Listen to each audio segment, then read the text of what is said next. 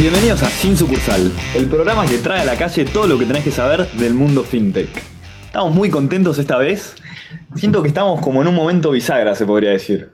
Al borde de alcanzar ya las 5.000 reproducciones. De nuestro lado no lo podemos creer. Eh, la realidad es que es algo, es algo que nunca nos habíamos imaginado y al ritmo que viene creciendo vemos que esto no tiene límites. Me encanta la, nueva cortina de, inicio también, tengo que decirlo. Nunca, nunca lo comentamos, pero esa musiquita al principio me motiva. ¿Cómo, ¿Qué opina el equipo? ¿Cómo están, chicos? Buenas, buenos días, ¿cómo va a todos? O buenas noches, depende si nos están escuchando de noche. Eh, estamos acá, la verdad que muy contentos, eh, a full. Soy Felipe Cuserou. Eh, la verdad que gracias por seguirnos. ¿Cómo estás, Juli? Yo estoy muy bien, hola a todos. coincido con Nachi, está buenísima la cortina y se viene un programón, así que muy entusiasmada. ¿Qué tal, Er?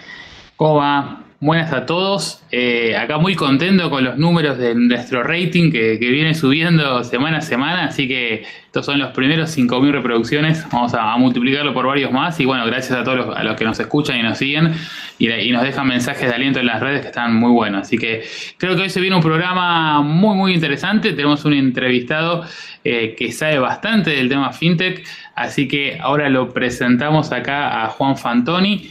Eh, director de Business Development de Mastercard. Em, bueno, buen día. ¿Cómo estás, Hernán? La verdad, muy contento de estar acá.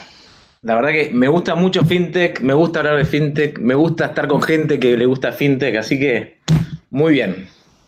Buenísimo. Espectacular. Entonces me encanta tu energía. Vamos a empezar directo con las preguntas bien al hueso. La primera pregunta eh, que se viene un poquito con trampa, me parece. Mm. Necesitamos saber la pregunta secreta, que es ¿qué gusto eh, de helado es tu preferido? Ok, pero te haciendo trampa, ¿eh? Ya escuché, porque yo soy un fanático de este programa. Venía spoileado. Venía súper spoileado, sí, venía preparado, pero es mousse de chocolate. Ah, bueno, bastante gourmet. No chocolate, ¿eh? Claro, por eso. Hay que recorrer heladerías para encontrarlo. Está, este, sí, en la, básica no lo tenés. Ah, por lo menos alguien que va por el lado del chocolate, del claro, derecho, algún gusto más clásico. Ah, Estábamos descolocados ya. Por ahí había algo en el mundo fintech, ¿viste? Que le hacía sabor, sabores no tradicionales, disruptivos, ¿viste?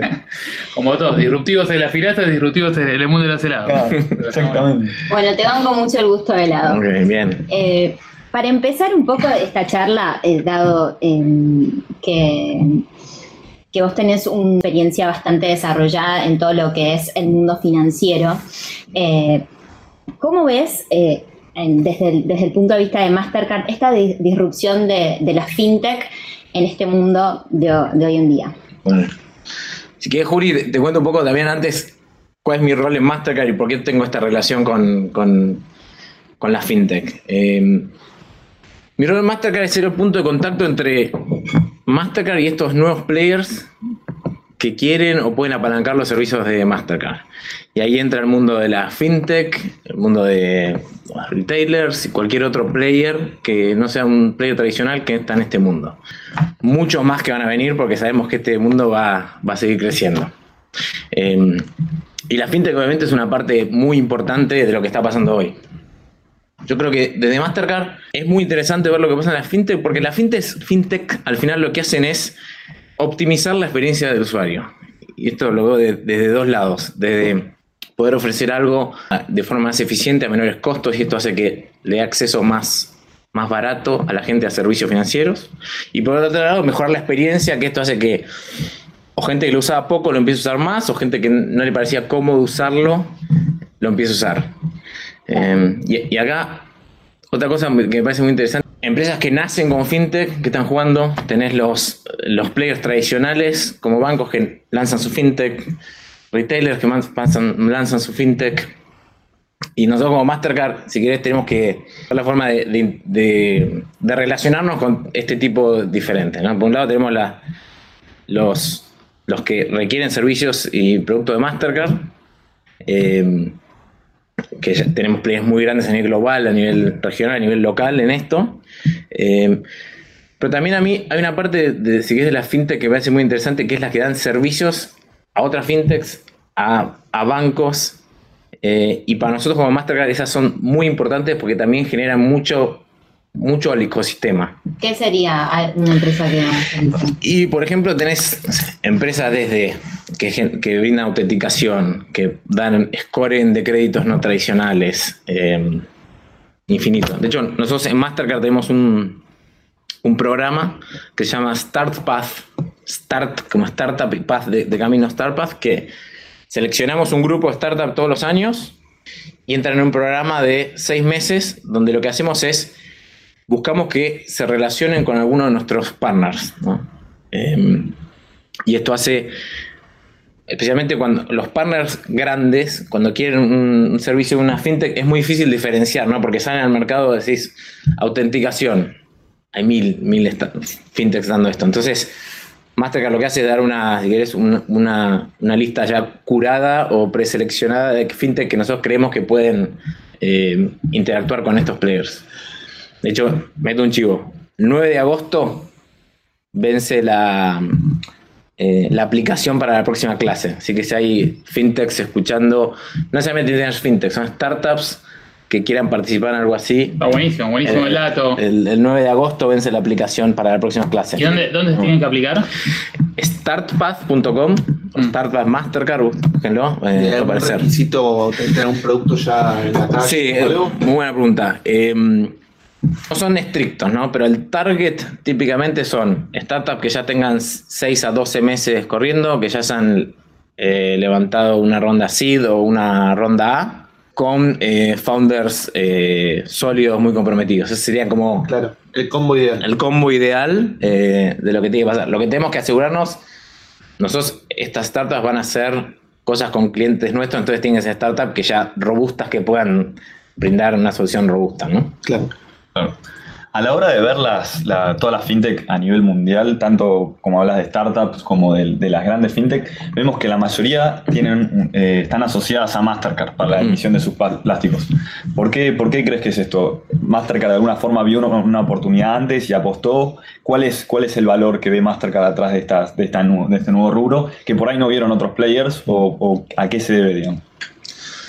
Sí, eh, Mastercard yo creo que tiene que ver con dos cosas. Un poco lo que dije antes de optimizar la experiencia del usuario, para nosotros es clave. Y cuando las fintech dicen eso, a nosotros nos gusta mucho. Mastercard hace rato que se, definió como una empresa de tecnología y brindamos soluciones tecnológicas a instituciones que quieren entrar en este mundo. Entonces creo que las fintech con esa definición de Mastercard tienen un, fit muy bueno y, así es como que se, dio dando, se fue dando que, que encontramos muy buen fit con fintech que salían al mercado. Buenísimo. Y ahí otra cosa que vemos de, Mastercard es que suele estar atrás, digamos, de las principales fintech, no sé, Number 26 o Monzo en Europa, y después acá en Argentina está con Nubank, está con Mercado Pago, digamos, como que cubre a los principales players en diferentes, digamos, zonas con diferentes características del mercado. ¿Cuáles son, digamos, las características que desde Mastercard le ven al mercado latino y los principales desafíos, el tipo de cliente que hay acá versus un cliente europeo, digamos. Sí. sí, yo creo es interesante porque si bien en consumidores muy distintos se están dando fenómenos similares, ¿no? Entonces, eh, realmente eh, está buena pregunta. Yo creo que la fintech en, en, Europa tienen un rol de brindar, si querés, mejores experiencias y más eficientes. Y en Latinoamérica van a tener un rol más de, de inclusión. Em, pero es, es, increíble que igual funcionan productos similares funcionan en, con consumidores muy distintos. Así que yo creo que sí, en la TAM vamos a ver en play de, inclusión, pero, pero no solo eso. Claro, pero sin duda va a tener un rol en eso. Buenísimo. ¿Y acá cómo, cómo ves el tema del renacer de la tarjeta prepaga? Que es un producto que ustedes, digamos, en la industria está hace mm. mucho tiempo, pero vemos que en estos últimos eh, meses eh, o poquitos años renació. ¿A qué le atribuís de Mastercard ese, ese gran uso del prepago y cómo le diferencias también del débito? ¿Por qué se da esta diferencia?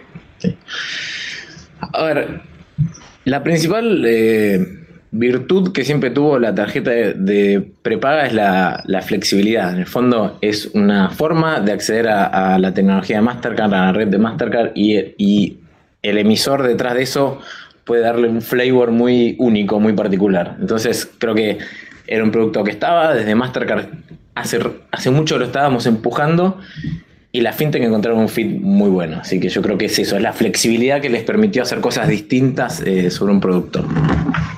Eh, entre débito y, prepago yo creo que tienen que ver con temas regulatorios principalmente. En, cuando ves en Argentina una tarjeta de débito tiene que estar asociada a una caja de ahorro y eso lo pueden hacer instituciones financieras. Yo te diría que esa es la principal diferencia. Una de las preguntas que más se me viene a la cabeza es ¿Cuál es la relación que ves entre los bancos que, si querés, deberían ser tus interlocutores mucho más en el pasado y ahora con esto, con Mastercard se define como una empresa tecnológica que da soluciones tecnológicas a cualquier eh, persona o, entidad que quiera hacer algo fintech? Eh, ¿Cómo ves la relación entre los bancos y la fintech desde tu perspectiva? Sí, tiene mucho potencial y me, emociona mucho pensar en cómo, cómo se van a interactuar los bancos con las fintechs. Por un lado, vemos los bancos están lanzando su fintech. Eh, si querés eh, hacer cosas que estaban haciendo bancos de forma distinta, eso me parece súper interesante. Nosotros, eh, por ejemplo, en Brasil, en Chile estamos con Super Digital, que es de, Santander, un player tradicional jugando en, en, el mundo fintech. Pero si querés la parte, no el lado B, pero la parte B2B, la parte que no se ve, ahí es donde las fintech le van a agregar mucho valor a la banca tradicional. Y es una tendencia que se viene. Si vos ves eh, en Europa con, las regulaciones de Open Banking, esto de vuelta hace una explosión de fintech que puedan interactuar con los bancos. Entonces creo que eh, vamos a ver cada vez más fintechs dando servicio para que los bancos puedan hacer cosas mejores, distintas. Eh, y nosotros de Mastercard, de hecho, eso lo, lo, estamos fomentando. El programa este que te dije, Startup Path, es exactamente eso, es cómo hacemos que, que los bancos puedan apalancar estas fintech que están surgiendo y que puedan elegir bien, porque muchas veces lo que tiene el banco es que los bancos siempre dan soluciones súper robustas, bien probadas, no tienen, si querés, la, la, posibilidad de fallar que puede tener una empresa tecnológica en otro rubro. Los bancos eso no, no sucede, tienen que ser muy seguras, muy robustas. Entonces, eso hace que requieran ciertos parámetros o ciertas pruebas antes de lanzar una solución. Ok. Hace un ratito charlamos un poco, se comentó eh, de la inclusión financiera. Me gustaría hacer un, doble clic ahí y también en, la, en lo que de alguna forma más le da Mastercard a, a, la fintech. Como que estamos hablando de que existe una relación muy fuerte, pero me gustaría hacer doble clic en qué puertas les abre a la fintech Mastercard más que nada y ¿Cómo juega esto con la inclusión financiera de cara a, sus usuarios? La inclusión financiera para Mastercard está dentro de, de, nuestro core del negocio. Eh, de hecho, nuestro, nuestro CEO, Ajay Banga, frente al, World Bank, se comprometió a incluir 500 millones de personas para el 2020. Y eso obviamente eh, es un, fue un, un súper compromiso y eso se, distribuye a lo largo de la organización, así que es algo que tenemos muy presente de Mastercard. Y no se da solo en la fintech, se da en, todo. De hecho, eh, nosotros hace años que venimos trabajando mucho con, bancos públicos, nacionales, provinciales, con roles de inclusión muy fuerte. Con la fintech puntualmente yo creo que Mastercard les da a fintech muchas veces que no, que no estaban en el mundo de los medios de pago o que no tenían una forma de pago, la tecnología y, la red y el soporte para expandirse y lograr una escala que solas no podrían, solo no, podrían hacerlo. Eh, Mastercard tiene 50 millones de comercios en el mundo que aceptan Mastercard. Entonces, una fintech, una fintech que hace un partnership con Mastercard tiene las puertas abiertas a eso que es, muy potente. Claro, conecta de una forma el mundo digital con el mundo físico. Exactamente, exactamente. Y ahí, digamos, desde tu óptica, ¿cuáles ves como las principales barreras para como convencer a esa persona que hasta hoy vino haciendo toda su vida pagos en efectivo a pasarse a un mundo digital, principalmente pensando en el cliente típico de latino o de Argentina o de Brasil, em, y qué están haciendo como para mostrar, digamos, el valor o el value prop de pagar con un plástico o con otra solución. Nunca es una cosa, son, hay, creo que hay muchas fuerzas actuando para que eh, hoy el efectivo siga siendo el rey. 85% eh, de las transacciones del mundo son efectivos. La realidad que el usuario evidentemente hoy prefiere el efectivo. Eh, y hay, hay, varias. Creo que, por un lado, el tema de, costos. Entonces, todas estas innovaciones yo creo que reducen el costo. Eso es muy importante El costo para de acceso. el costo de acceso a los servicios financieros. Eso es una- algo muy importante. Por eso los players nuevos o players no nuevos, pero haciendo las cosas distintas, van a, van a permitir eso. Y después hay toda una línea que creo que Mastercard está desarrollando mucho, que es el tema del control. Entonces, el efectivo al, al- al consumidor le da control sobre su dinero, lo tiene en la mano. La tarjeta mm, a, algunos consumidores le puede generar una, una falta de control. Entonces, por ejemplo, hay una encuesta que dice que el 60% de las personas no sabe dónde tiene cargadas sus credenciales online. ¿no? No. Carga, carga, no, no sabemos dónde están. Eh, Mastercard está desarrollando soluciones para que la gente pueda tener más control sobre dónde cargar las credenciales, si las quiero dejar de tener cargadas ahí. Claro. Eh, creo que esas dos cosas pueden eh, potenciar mucho esto. O sea, por un lado, mayor seguridad y control, y por otro lado, reducción de los costos. Exacto.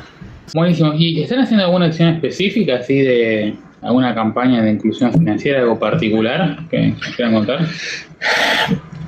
Yo, mira, te- tenemos hoy en, el mundo más de, más de 50 acciones. eh, no sé, por ejemplo, una, una que vi recientemente es eh, en México con productores de, café, eh, cómo incluir financieramente. Pero la verdad que si me decís a mí personalmente, a mí me gusta lo que estamos haciendo en, en todas nuestras relaciones. Yo creo que cualquier relación que tiene Mastercard con un partner que emite o que genera aceptación es una, es una oportunidad de inclusión. Y yo creo que eso termina siendo mucho más potente que, que, mm, o con más escala, ¿no? Eh, eh, y eso creo que una forma en la que se ve eso es como Mastercard interactúa con muchos tipos de entidades. Bancos, gobiernos, eh, comercios, etcétera. Todos que puedan lograr esto, ¿no? Clarísimo. Hablando ahora de temas específicos de Mastercard, ¿no? Sé que ustedes vienen muy fuerte este año con su estrategia de contactless eh, y quería ver cuál es su experiencia tanto en Argentina como en la región, eh, cómo viene avanzando eso, cuáles son las mayores dificultades que se están encontrando, eh, cómo lo ven desde Mastercard. Sí. Sí, yo. Eh, mira, empezando por Argentina, yo creo que este año fue el, el año Contactless, 2019 lo vemos como el año donde Contactless realmente despegó. Hoy tenemos 750.000 tarjetas Contactless en la calle y 200.000 comercios que aceptan Contactless. Entonces ya, ya es un ecosistema que, que tiene escala y que funciona. Eh, y venimos creciendo, el trimestre anterior contra este crecimos 50% y el, crecimiento se acelera, así que eh, va a seguir esa, esa tendencia.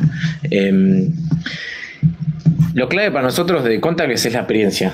Eh, en Argentina, bajo mil pesos, vos apoyás la tarjeta, pagás y te vas. No tenés que firmar, no tenés que poner PIN, no tenés que hacer nada. Es una experiencia eh, muy conveniente y en tickets bajos, que hoy son principalmente en efectivo, creemos que puede cambiar mucho el comportamiento del consumidor.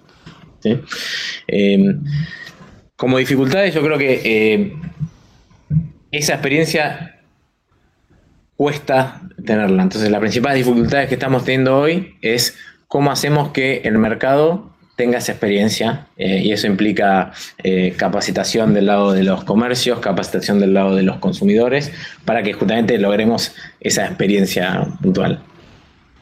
Eh, en la región es una, es una situación bastante, bastante similar. Tenemos países como acá al lado Chile, que ya realmente eh, explotó contactless, hoy casi la mitad ya son contactless de las transacciones.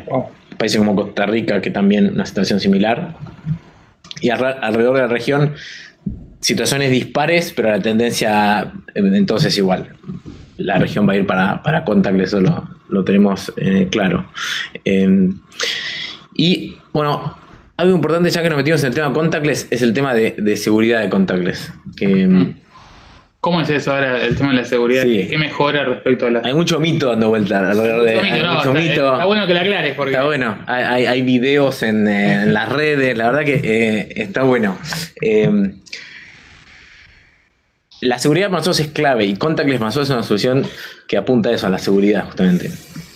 Un poco para, me voy a meter un poquito en la cocina sin, sin aburrir, pero... No, no, es- está cuando buenísimo, la tarjeta- gente quiere- la gente quiere saber el- paso a el- paso. el- la polémica. El detrás de cero es lo que más le interesa a nuestro público. Exacto. Sí, no.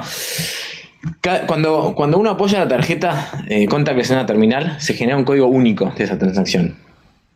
que cuando lo vuelve a apoyar se genera otro código. Entonces, ¿qué pasa? Es muy difícil copiar eso o, o, eh, clonar ese, ese, esa tarjeta. Entonces, no es que yo apoyo una tarjeta contactless y de alguna forma me capturan la información y pueden seguir haciendo otras transacciones. Es realmente muy seguro. Eh, de hecho, en los países es inversa inversamente proporcional la cantidad de fraude con la cantidad de contactless que tienen los países. Los países con más contactless tienen menos fraude. Entonces, realmente, eh, a pesar de los videos dando vuelta, es realmente una solución O súper sea, segura. clonar una tarjeta contactless es, Es. algo que es muy difícil. Muy difícil, muy difícil. Es realmente una, una evolución que vimos versus otras tecnologías que, que eran Claro. más fáciles de, de clonar. Buenísimo. En este sentido, y. Ah, va, Ah, bueno. soy una más. Otra cosa importante, además de clonarlo, Mastercard evolucionó mucho en todo lo que es eh, inteligencia artificial y análisis de data, que hacia atrás de, atrás de cada transacción hay mucho análisis que hace que se pueda detectar muy fácil si, si es un fraude o si no está queriendo hacer una transacción correcta. Entonces, esa es otra forma que, que hace que Contactless sea muy seguro. O sea, ustedes pueden detectar un comportamiento anómalo de, de esa tarjeta y enseguida detectar que está operando fuera de los rangos habituales y por ende pueden frenar esa operación. Exactamente. Eso combinado que el, el target de contactless es montos bajos, entonces es como que eso hace que sea una situación muy difícil. Una de- tormenta perfecta, Sí. positiva. Positiva para, para, para la seguridad. No hace falta comprarse las billeteras RFID. No, si les, si les gusta, se las compran, pero no. No, no- no- no les, no les hace falta. Yo la tengo. Ya, tarde. Ya ¿Ya se tarde. puede volver? Chiquito, pina contactless, más fácil. Eh, contabas que, si querés, este año 2019 es el año contactless eh, acá en Argentina y que la región latinoamericana viene despegando. Eh, del aprendizaje que tienen de Europa y de Australia, que, es- que son los lugares donde tenemos entendido que hay mayor difusión de contactless, ¿cuál fue la acción que los, que los llevó? a- o, o sea, hablaste un poco de educación, hablaste esto de la seguridad. ¿Qué hizo que, que hoy haya una aceptación del 90, arriba del 90 y Sí. pico por ciento? Yo creo que, como todas las soluciones que, o la mayoría de las soluciones que tiene Mastercard, funcionan sobre un ecosistema. Y los ecosistemas tardan en crearse. Son muchos actores jugando para que, para que se genere esto.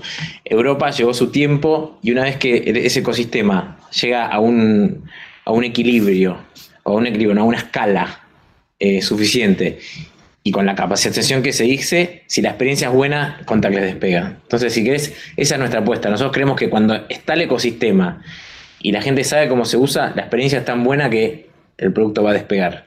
Entonces, si querés, la, la barrera, lo que se hizo en, en, en otros países fue lograr esa escala. Y la escala en, en, en Contactless se logra de comercio aceptando y emisores emitiendo. ¿Y cuánto tiempo lleva esto si tuvieses que dar? Buena pregunta. Sí, no, pero más o menos dos, tres años eh, para que empiece a, a despegar, que es más o menos donde estamos hoy en Argentina. ¿Y ven una barrera cultural más grande en Latinoamérica de lo que hay en, en Europa o Australia? Por, por la mayor inserción del efectivo de alguna forma? ¿O no, no tienen tanto ese- esa preocupación? No, a ver, si ves, esa preocupación está en general sobre los, sobre los medios de pago en general. Sí. Pero con Contactless te diría que lo contrario. Creemos que es un, una, buen- una buena bala contra el efectivo. Eh, Y, digamos, ahí hay como una competencia, si querés, intrínseca en cómo resolver el, el pago en el punto de venta. Y vemos como dos productos que pueden competir entre sí o no, vos me dirás. Uno es todo lo de contactless, que nos venís eh, comentando, que es un medio de pago como una mejora en la experiencia de pago con plásticos. Y otro medio de pago que se está, digamos, creciendo bastante, que es muy nuevo en la región también, es lo que es QR. ¿Cómo, cómo lo ven desde Mastercard a, lo- a las dos alternativas? ¿Como competencia, como complementos, sustitutos? ¿Cómo lo ven? Sí, yo, yo creo que son complementarios, eh, especialmente a- algunos casos de uso donde el QR tiene sentido, especialmente en, en el long tail, en el pequeño comercio, que adquirir una, adquirir una terminal le, le significa un costo alto. Eh, creo que ahí hay un caso de uso donde el QR puede, puede funcionar. Al final va a ser el cliente el que decida con qué está cómo pagar, con qué quiere pagar. eh, y es la, la- la tecnología donde, que va a triunfar. Probablemente sea una, dos, tres, probablemente sean todas. Eso lo veremos. De Mastercard nosotros sí estamos muy preocupados en que las transacciones donde está involucrado Mastercard sean seguras y sean una experiencia buena para el consumidor. Y estamos preparados para que lo que elija el consumidor, nosotros vamos a seguir brindando eso, seguridad y, experiencia buena. Así que creo que eh, se pueden complementar muy bien. En línea con la evolución de todo lo que son los medios de pago y las nuevas alternativas y la tendencia a la digitalización de alguna forma, eh, ¿cómo ven la duración del plástico eh, en la calle como, como, medio de pago? ¿Creen que, va a durar mucho más o, cuál, es, cuál es su visión de eso? Sí, está bueno y si querés, cuando hablamos de contactless, nosotros no estamos hablando de plástico únicamente, ¿no? Nosotros eh, vemos una convergencia en contactless de plásticos con teléfonos, wearables y lo, que sea, ¿no? Em, y creo que se, van a venir otros medios de pago eh, diferentes el, el plástico, en algunos casos reemplazarlo, y van a convivir durante mucho tiempo. La realidad que no, no tenemos una fecha donde te diga el plástico va a, decir, va a dejar de existir, creo que todavía tenemos mucho para plástico. Y sí veo una evolución donde, donde vamos a tener muchos muchas diferentes formas de pago conviviendo y, no un, un, cut de una a otra, sino van a empezar a convivir y lo que es un rato. Y al final el cliente va a terminar eh, diciendo que, cuál es del, menú le gusta. Está perfecto.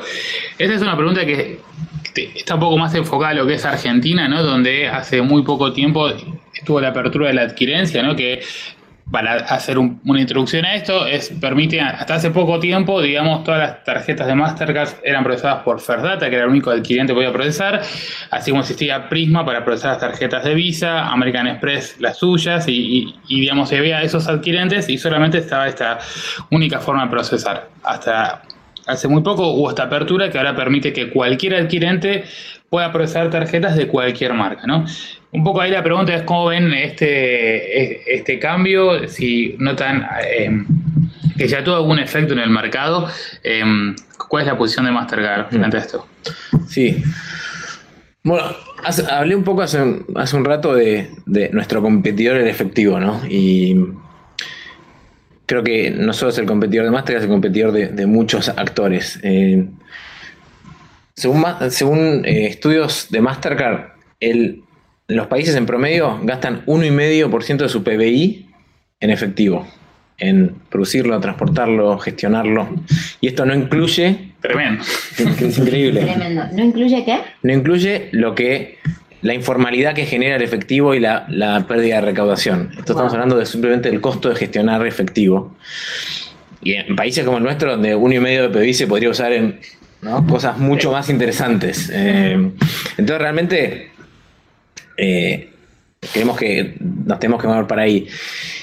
Y el, gobierno, a través del Banco Central, ha ido eh, lanzando medidas para eh, en esta, en esta evolución, ¿no? para reducir el efectivo. y una de ellas es la, apertura de adquirencia.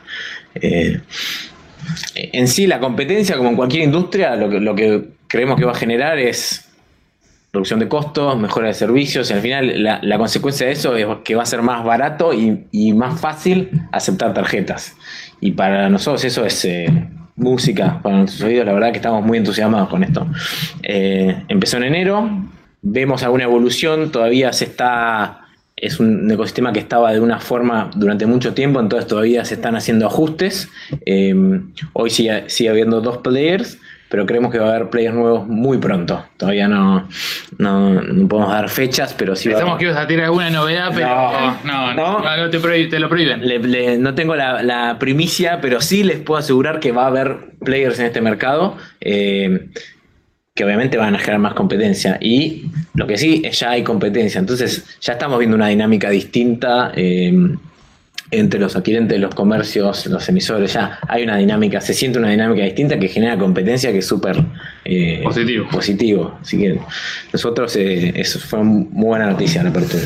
Bueno, no nos puedes dar la premisa de estos nuevos competidores, pero para cerrar un poco la charla queríamos saber qué novedades trae Mastercard, si tienes algún adelanto que nos puedas compartir, eh, ya que estamos.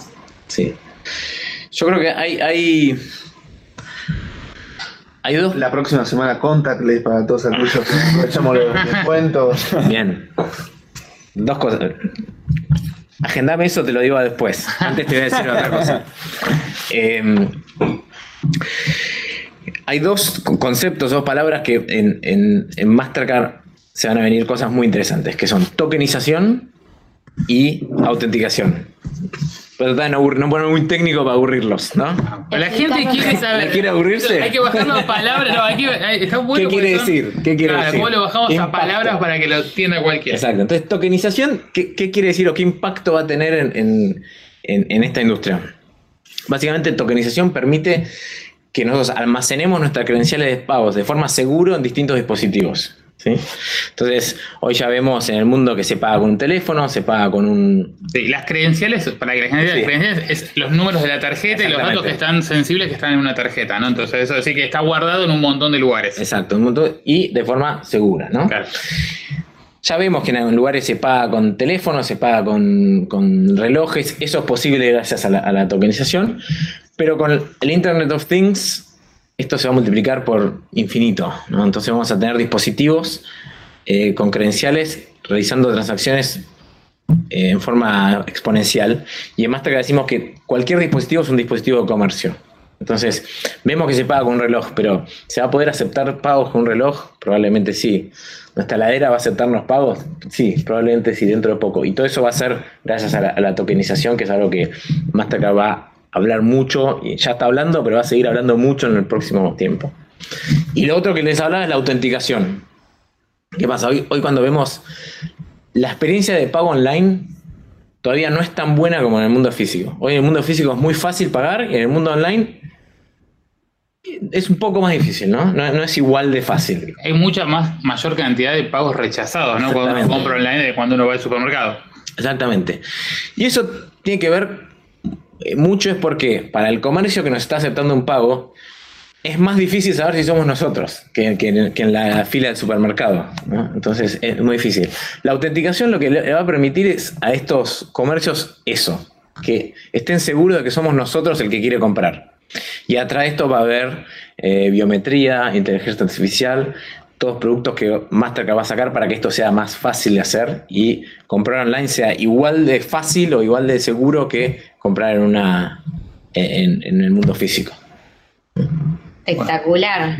Buenísimo. Está. Pero no me olvidé la semana contactless. ¿Qué es para el público latino? Para que vayan pidiendo su contactless, básicamente. Exijan su contactless. Que... Mastercard. Bueno, Mastercard desde que, desde que lanzó contactless, una de las formas que, que quisimos impulsar esta tecnología y que la gente la conozca y se, y se interese es a través de una, una campaña que le decimos la semana contactless. Entonces, una semana al mes, eh, va, va cambiando, depende del mes, se realizan descuentos pagando con contactless en distintos comercios aéreos. ¿eh? Pero la primicia es que ahora hay dos semanas contactless al mes. ¡Vamos! Vamos. Un aplauso para Mastercard. Así que a partir ya este mes ya hubo dos y el mes que viene va a haber dos semanas contactless. Así que Con descuentos muy jugosos. muy jugosos, muy interesantes, comercios muy grandes, muy conocidos. Primera línea. Primera línea. Cuando la heladera me acepte pagos y encima esta semana con Va a ser un, un éxito. explota. Así que sí, eh, llamen a su emisor favorito y pídanle su Mastercard Contactless para, para aprovechar las semanas. Buenísimo. Bueno, muchas gracias Juan. Para nosotros es clave tener la visión de un player tan estratégico y veníamos muy del lado de la fintech en sí, por ahí ver, ver cómo, cómo juega Mastercard en este, en este papel de, prácticamente todas la- las, las fintechs de Argentina y la mayoría de Latinoamérica. Para nosotros es súper- jugoso. Te agradecemos mucho por estar acá. ¿La pasaste bien? Me encantó, me encantó estar acá. eh, los voy a seguir escuchando. Te hago una pregunta, ¿dónde te puede encontrar la gente?